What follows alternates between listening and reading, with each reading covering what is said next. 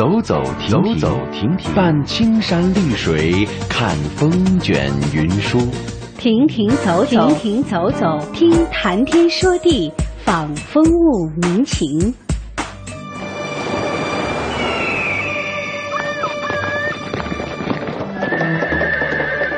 物我两陶然，乐游在神州。乐游神州。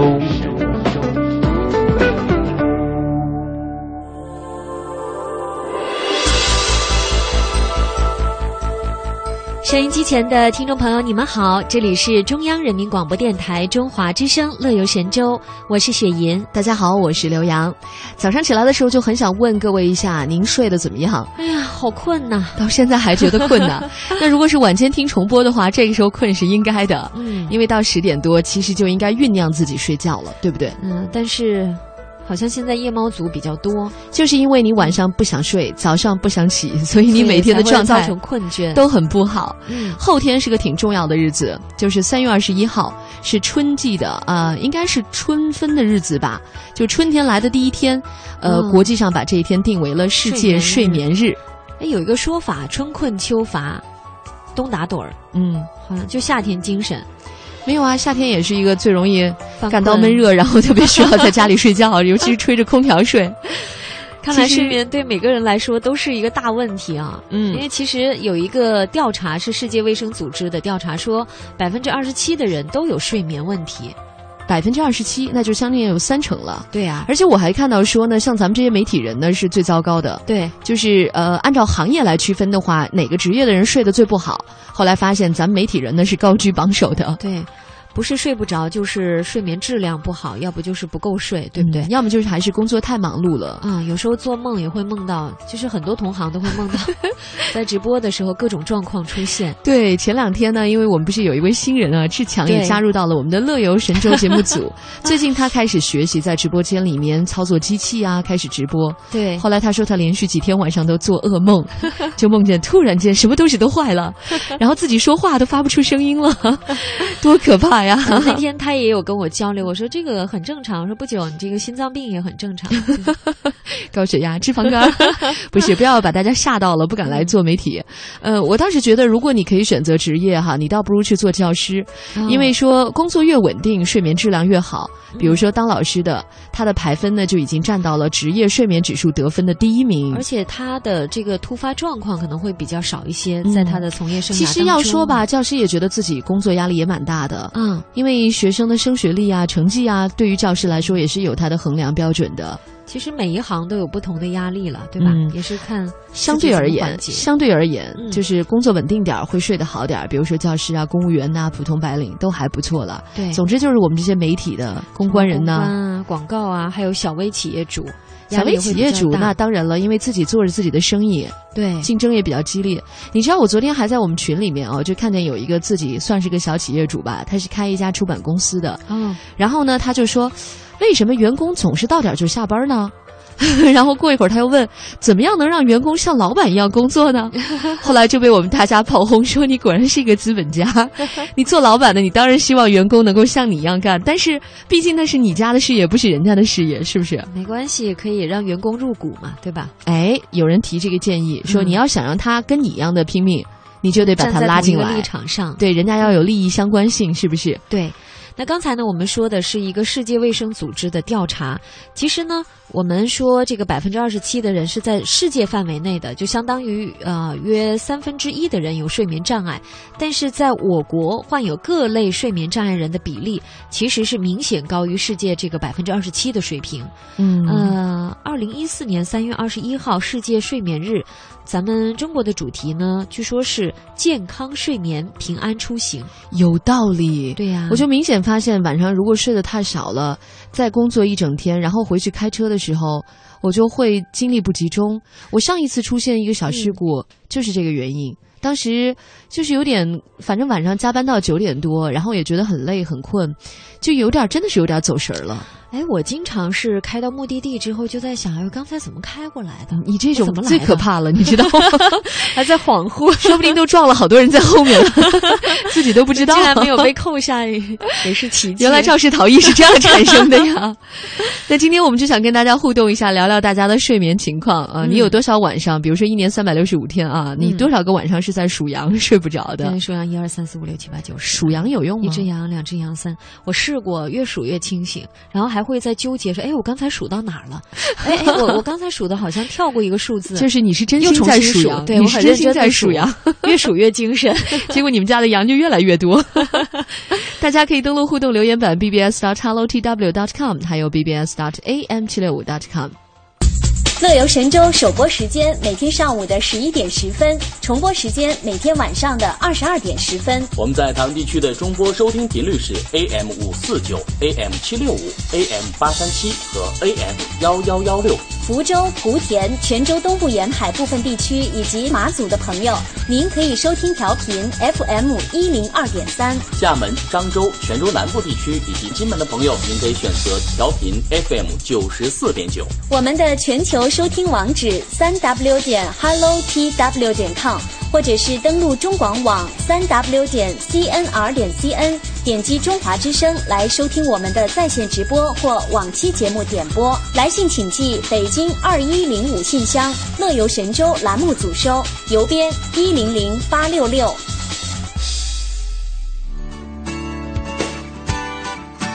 按照惯例，我们先来预告一下今天乐游神州都安排了哪些精彩内容。第一个单元是我们乐游神州大型系列专题节目《走读中华老字号》。哎呦啊，终于又开播了，今年的第一期。来来来来来，鼓鼓掌，鼓鼓掌。每周一个故事，每个故事都是传奇。今天呢，我们是要走进中华老字号湖州王一品斋笔庄股份有限公司，去一起去看一看，听听他们的董事长许阿乔是怎么说的。然后今天的第二个板块呢，是我们的微言微语哈，我们要刷新网络微博，看看各位都在聊些什么。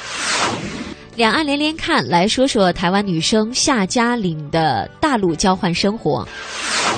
今天的节目呢是由雪莹和刘洋为大家送上的。那么马上呢就要开启我们今天的第一个板块——走读中华老字号。实际上这一个单元呢，从去年的五月十五号我们在乐游神州开播，呃，去年开播到现在也将近有一年的时间了。对，那这一年来呢，真的是为大家送出了很多精品的老字号的推荐。没错，那播出之后呢，也受到不少台湾听友的好评。当然呢，台湾的一些老商号啊，还有老字号企业也表示出，哎。我们能不能接着来参与我们中华之声乐游神州的这个中华走走读中华老字号的节目？就是兴趣非常浓厚了。嗯，他们主要是对于我们在节目当中弘扬和推广传统文化的做法表示认可，认为做了一件很有使命感的事情。其实，如果说有各位台湾的老字号企业听了之后呢，也希望能够加入到我们的这个报道系列当中，也欢迎自荐，对吧？对呀。其实可以通过呃，比如说呢，通过我们的 email 地址，嗯，email 乐游全拼。啊，就是 L E Y O U at C N R 点 C N，对，发送邮件，然后告诉我们，或者也可以通过我们的互动留言板啊。对你刚才突然问我这个邮箱地址，我差点想先说密码，这个不能讲。那么今天呢，我们将走读第三十一站，也是。今年的第一站，对老字号今年播出的第一期，我们要去湖州去看一看那里的，就是作笔啊，所谓湖笔，这是文房四宝之一嘛，很有名。悠悠岁月，笔写春秋。我们来采访中华老字号湖州王一品，呃，斋笔庄。嗯，来，我们来听听看。浴火重生，崛起复兴，历史印记，文化。传承符号中国。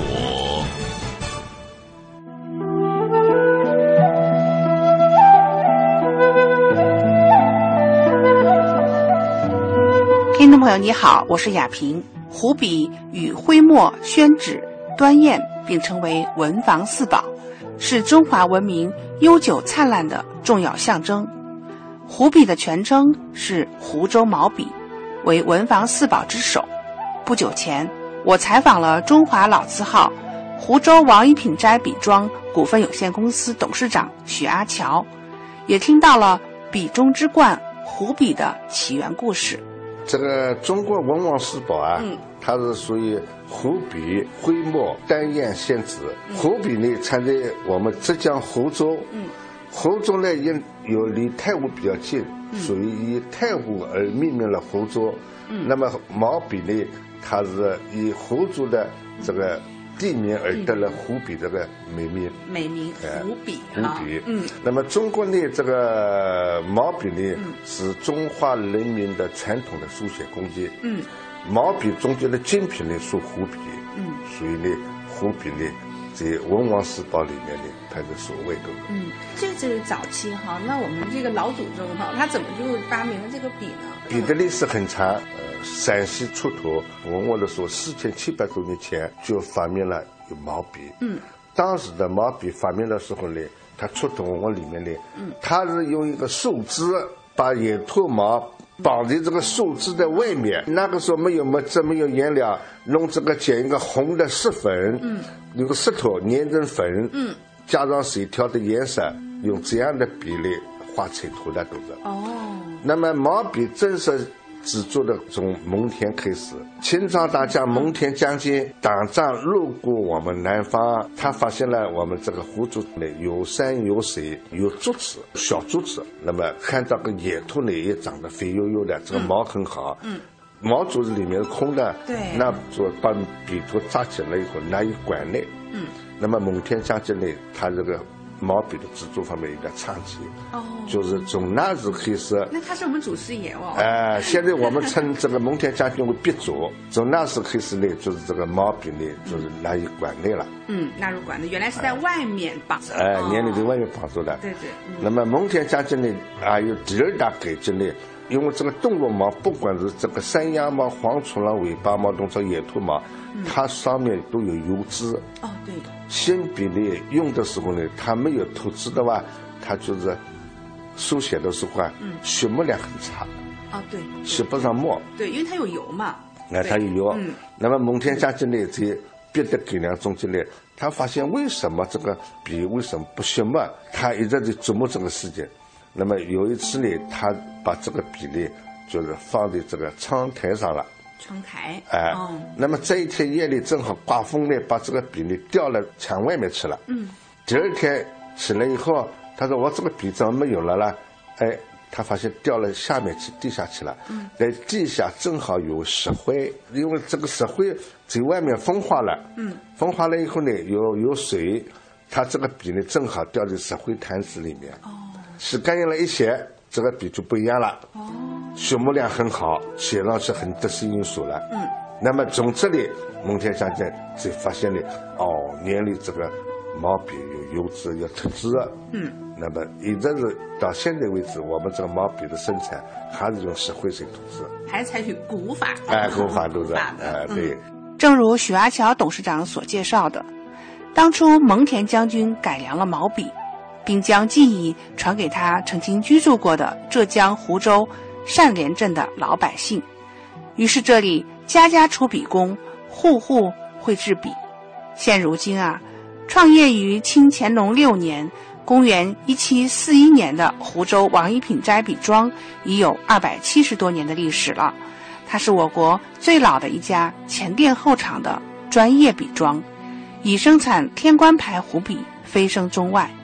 啊，就大家都知道耳熟能详的是王一品的这样的一个笔非常好，那他也是有故事的啊。我听说他的一个传奇故事非常的神奇啊。嗯嗯，这个我们王一品在笔庄呢，创业于清乾隆六年，一七四一年。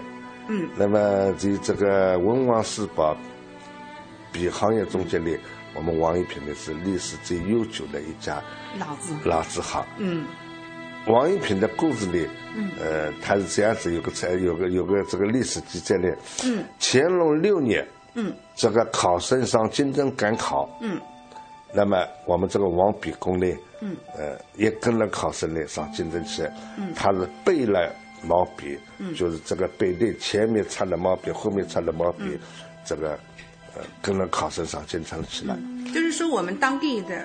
湖州这样一位王师傅，哎，王师傅是，嗯，那么有一位考生呢，在临考场前，嗯，买了王笔工的一支羊毫笔，嗯，当时买了以后呢，他匆匆忙忙进了考场了，嗯，在考试思考的时候呢，书写的时候得心应手啊，嗯，把他整个考试的思路充分的发挥出来，嗯，就是挥洒自如啊，嗯，呃，那么最后呢，王宝一下来，他中了状元。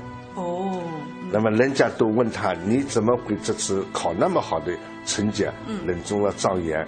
他说我主要就是毛笔好，嗯，书写的时候呢得心应手，挥洒自如，嗯，充分的把这个他的故事全补出来，嗯，那么大家纷纷的就为了这个王笔红，嗯，就买他买他的笔，嗯，称他的笔一品笔，称他为王一品。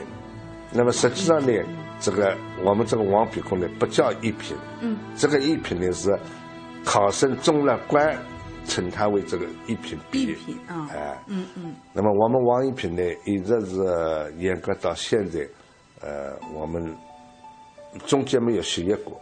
嗯，尽管文革之间有些嗯这个呃情况，嗯但是王一品中间没有歇业。哦，当时的时候呢，文革之间改了一个湖州笔电，嗯也是很正常的。嗯那么到现在呢是两百七十一年悠久历史。嗯啊，那么我们这个商标呢是天冠，天冠呢这样子，一品同天冠它是相映衬的。嗯，人间最好的物品是一品，对，天上最大的官是天官，天官，所以一品当朝当朝，嗯，天官赐福，哦。所以我们一直用天官的商标。哦，天官商哎标，嗯。现在我们的天官的商标是浙江省著名商标，嗯企业王一品在笔上呢，嗯是浙江省著名的商号。嗯，那么我们是中华老字号企业。中华老字号企业哎，嗯，就这样，悠悠岁月，笔写春秋，王家的制笔工艺一直传了九代。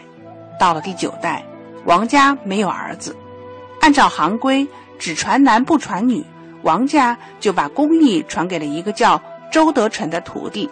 上世纪五十年代，周德臣的后代远去美国，后于二零零五年病故。好在这王家的制笔工艺却由一批老艺人传承了下来，从选料到制作，近百道工序都是传统手工精制而成。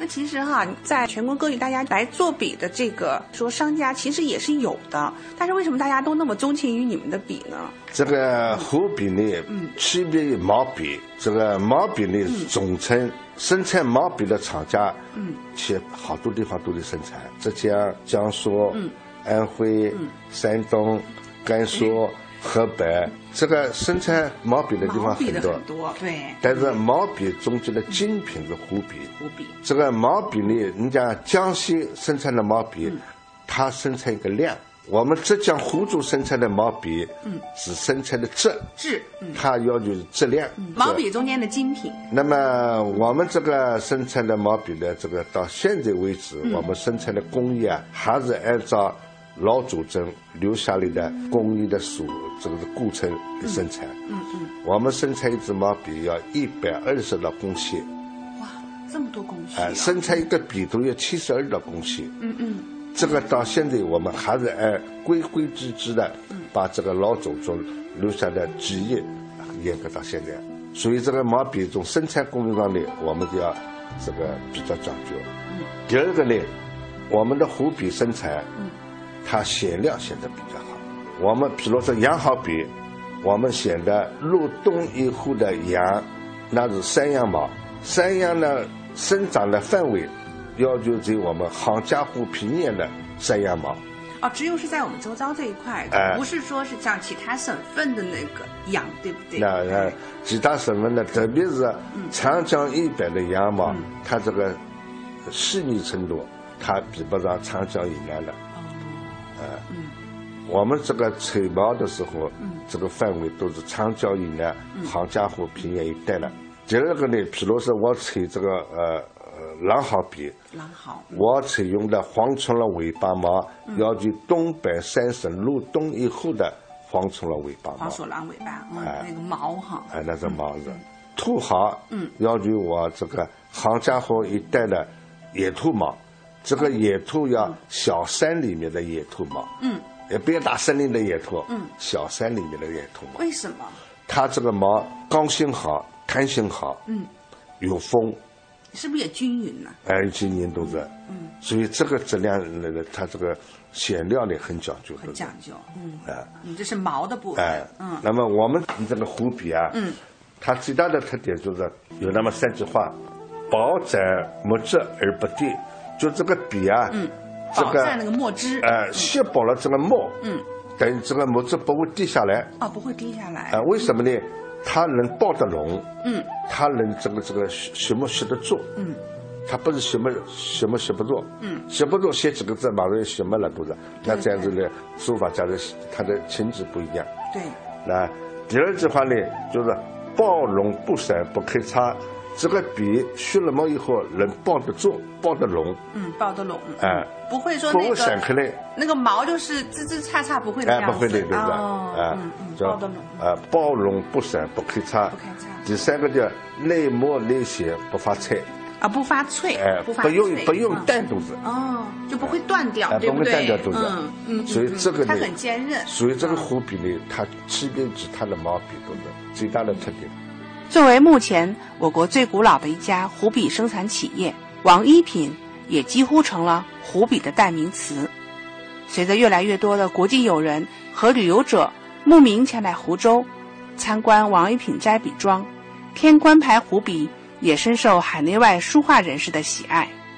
嗯，那我知道我们在这个呃这么多年的这个历史发展中间，其实我们应该说是有非常多的名人都使用过我们的这个一品的这个笔，对不对？啊，这这是的。嗯这个故宫里面嗯。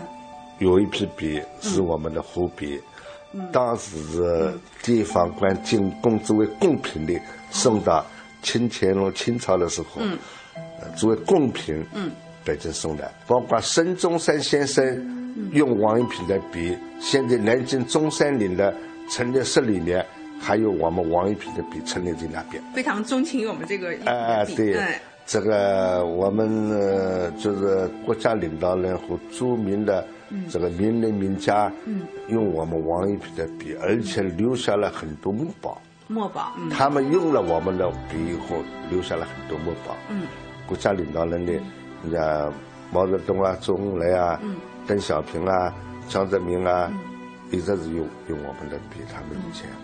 那么海外的，这个新加坡，嗯，这个马来西亚，新加坡书协主席陈胜贵，嗯，跟我现在关系都很密切。哦我们还有书信来往。嗯嗯嗯，他真正到我们王一平的定做的毛笔。那么台湾呢，陈列夫用我们的笔生前的时候，嗯嗯，陈列夫的呃家乡就是我们湖州的，嗯我们给他定做过毛笔，我们给他赠送过毛笔，他还跟我们留了墨宝哈。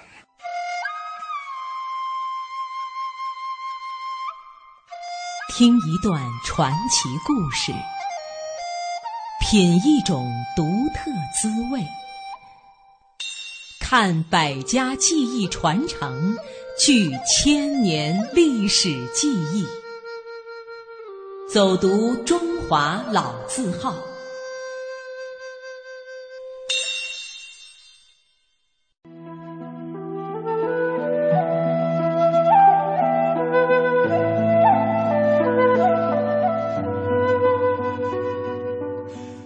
都说天下毛笔，湖笔为先。走进王一品斋笔庄，形形色色的毛笔令人赞叹。它们有的大如扫帚，有的细如纤丝。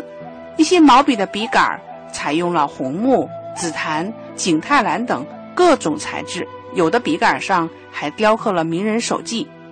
在保持传统品种的基础上，王一品斋笔庄形成了四大类、十八个分类、五百余种系列。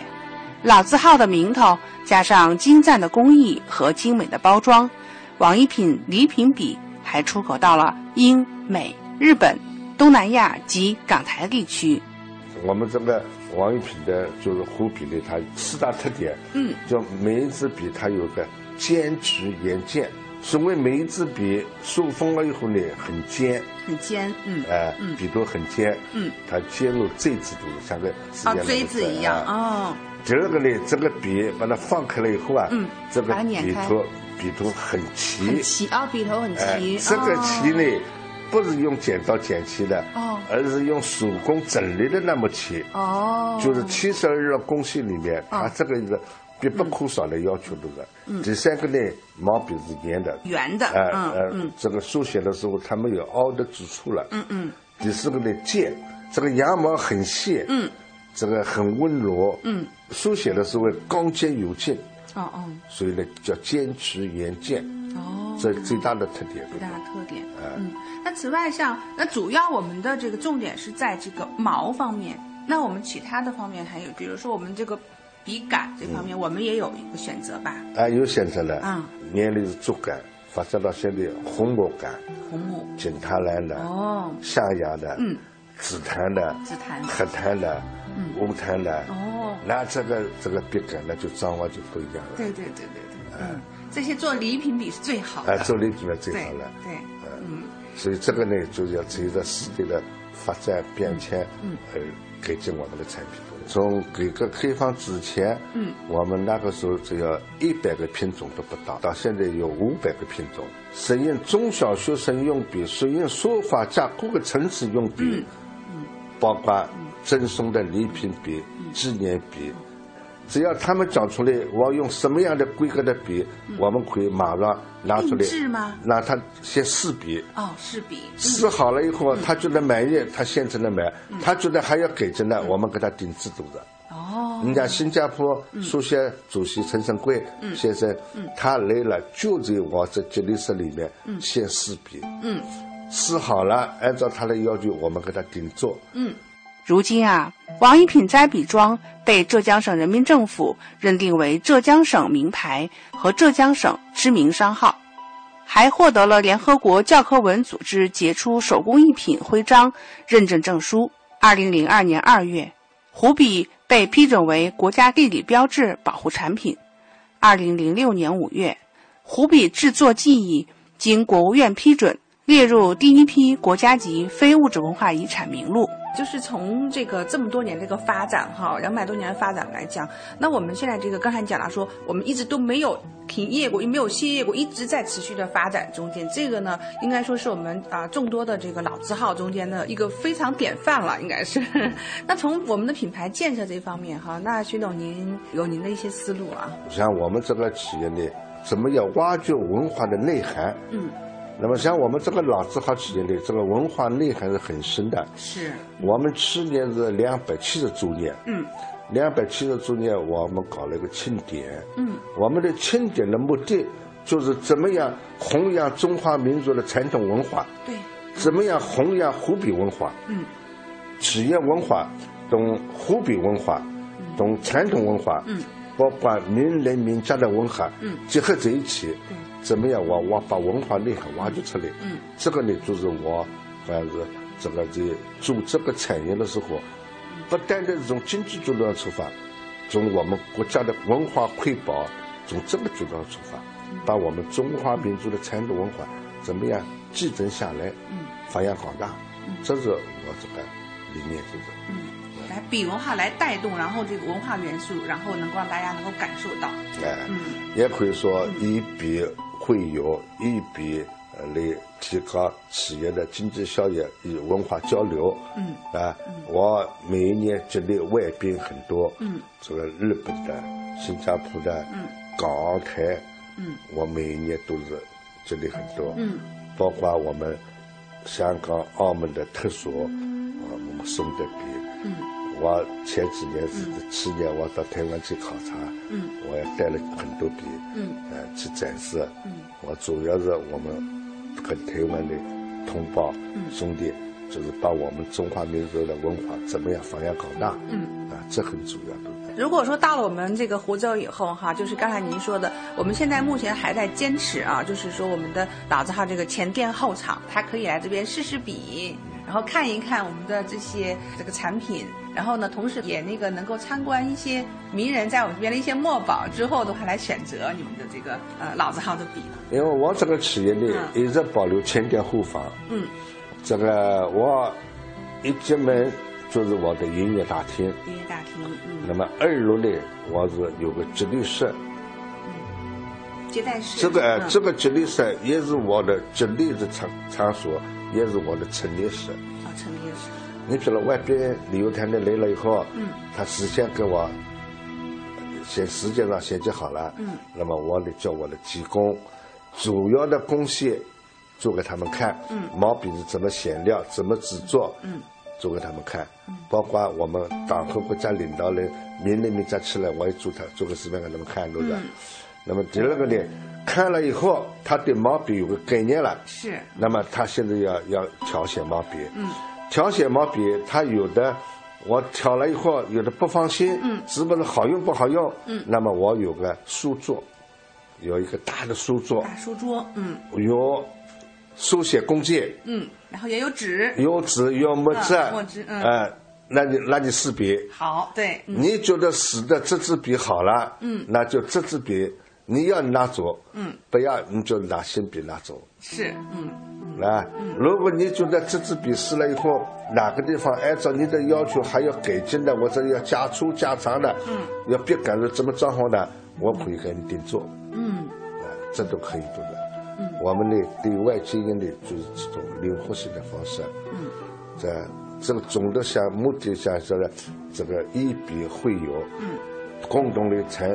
传承我们中华民族的文化。从一九九三年开始，王一品斋笔庄还建立了中国湖笔博物馆。博物馆里设置了湖笔源流厅、湖笔工艺厅、湖笔陈列馆、湖笔名人厅，还展示了湖笔传统制作工艺流程，开办了书法临摹课堂。作为一个具有广泛社会教育功能的文化旅游景点，也作为湖州的一张对外文化名片。中国湖笔博物馆在中国浙江三水旅游节、中日韩旅游部长会议以及湖笔文化节等重大活动中频频亮出，成为接待海内外人士的一道文化大宴。我是湖州王一品斋笔庄董事长徐亚强，弘扬民族文化，天观湖笔为先，这是我们的理念。欢迎台湾同胞，呃，来大陆旅游的时候到我们湖州来。湖州的地理位置呢比较方便，离上海是一百公里，离杭州是七十公里，到南京呢现在高速都通了，离苏州无锡的很近。我们住在泰晤的南汉，交通位置比较方便。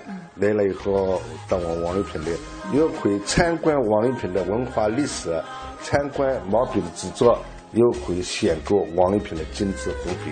欢迎大家。家女子在树下，俯首抬袖弹琵琶，风吹悠扬，琴声慢慢飘动，吹到了安家。炊烟一点点升华，山顶落日的彩霞，最后落下那一滴，才是点睛的笔画。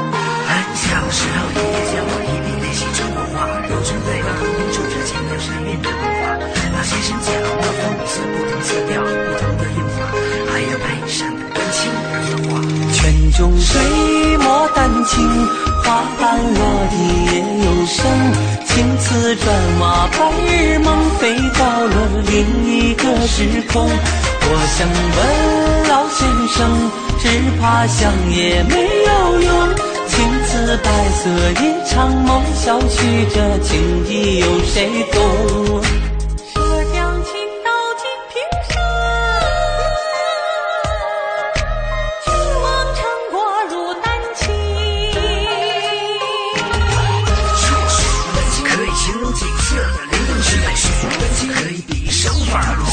水什么丹青可以雕刻岁月的不停循环？什么丹青可以描绘人间的世家女子在树下，俯首抬袖弹琵琶，风吹悠扬，琴声慢慢飘动，吹到了安家。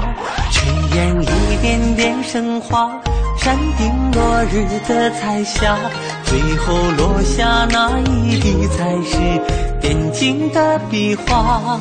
很小时候。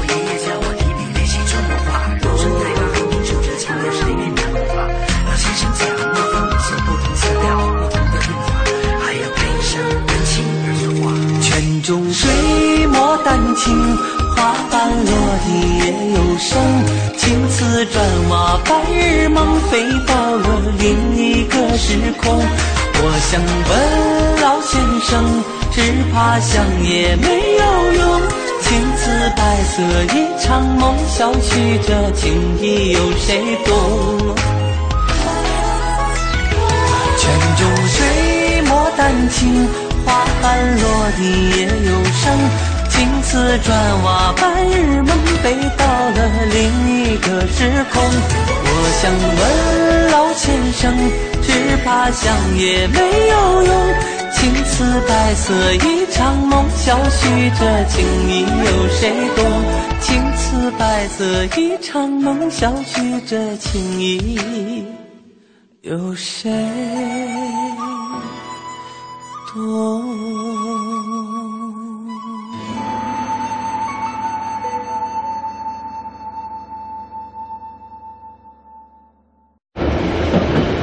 我们通向世界的每个角落，带您品尝各地的美味佳肴，欣赏四季的风景变换，邮购实惠的包裹行囊。快来吧，快来吧，快来吧！乐游一族等待你的加入，乐游一族等待你的加入。欢迎收听《乐游神州》。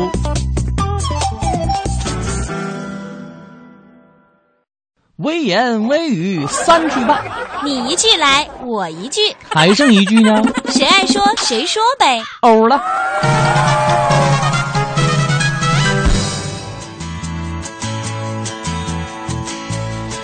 身边有网络的朋友，您可以登录新浪微博，找到 DJ 刘洋或者是中华之声雪银，我们一起来互动，看看在今天的新浪微博上有什么新的发言。嗯，新浪微博空心菜他就说了。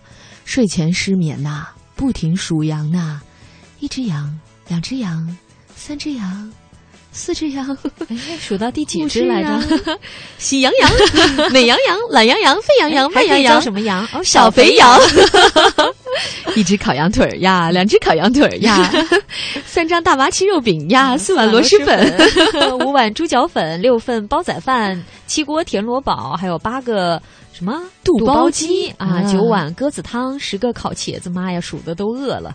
各种翻滚，别说羊了，数星星、数水饺都不管用，失眠好可怕。我觉得你是饿的，你真的应该起来先吃一顿，吃饱了再睡吧。这就属于我，我会有这样的，比如说想要减肥的时候，晚饭不吃。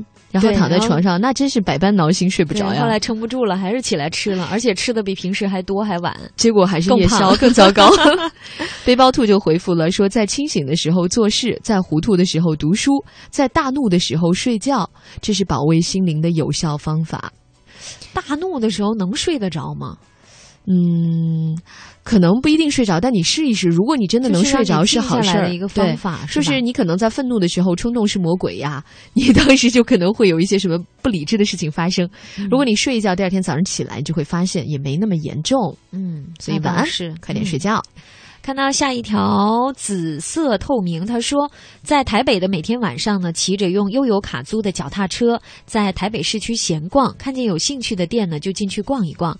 他说：“台北的 U Bike 实在是太方便了，非常推荐个人游的旅者来使用。”呃，在路边的租车点的机器上，用台湾的手机号激活并绑定，就可以随意的来租取，并且呢，在任意租车的基站都可以还车。有了它，就可以去街头巷尾更多的地方。嗯，这车我有看到过，非常漂亮，去吧。嗯，台湾自由行也回复了说，在台北不仅可以坐捷运和公交，骑自行车逛遍大街小巷也是更有一番乐趣的。呃，台北市政府推出的这个 U Bike 服务，就让市民和旅行者可以方便的租用。比如说，你在这个地方租，就可以在另外一个地方还。嗯，呃，前三十分钟是免费的，以后每三十分钟收费台币十块钱，那也还是很便宜了。对呀，台币十块钱其实才相当于人民币两块多，两块多，对，嗯，不到两块钱，其实真的是很便宜。就是鼓励大家用这种环保的方式出行。对，在北京也有这样的租车点。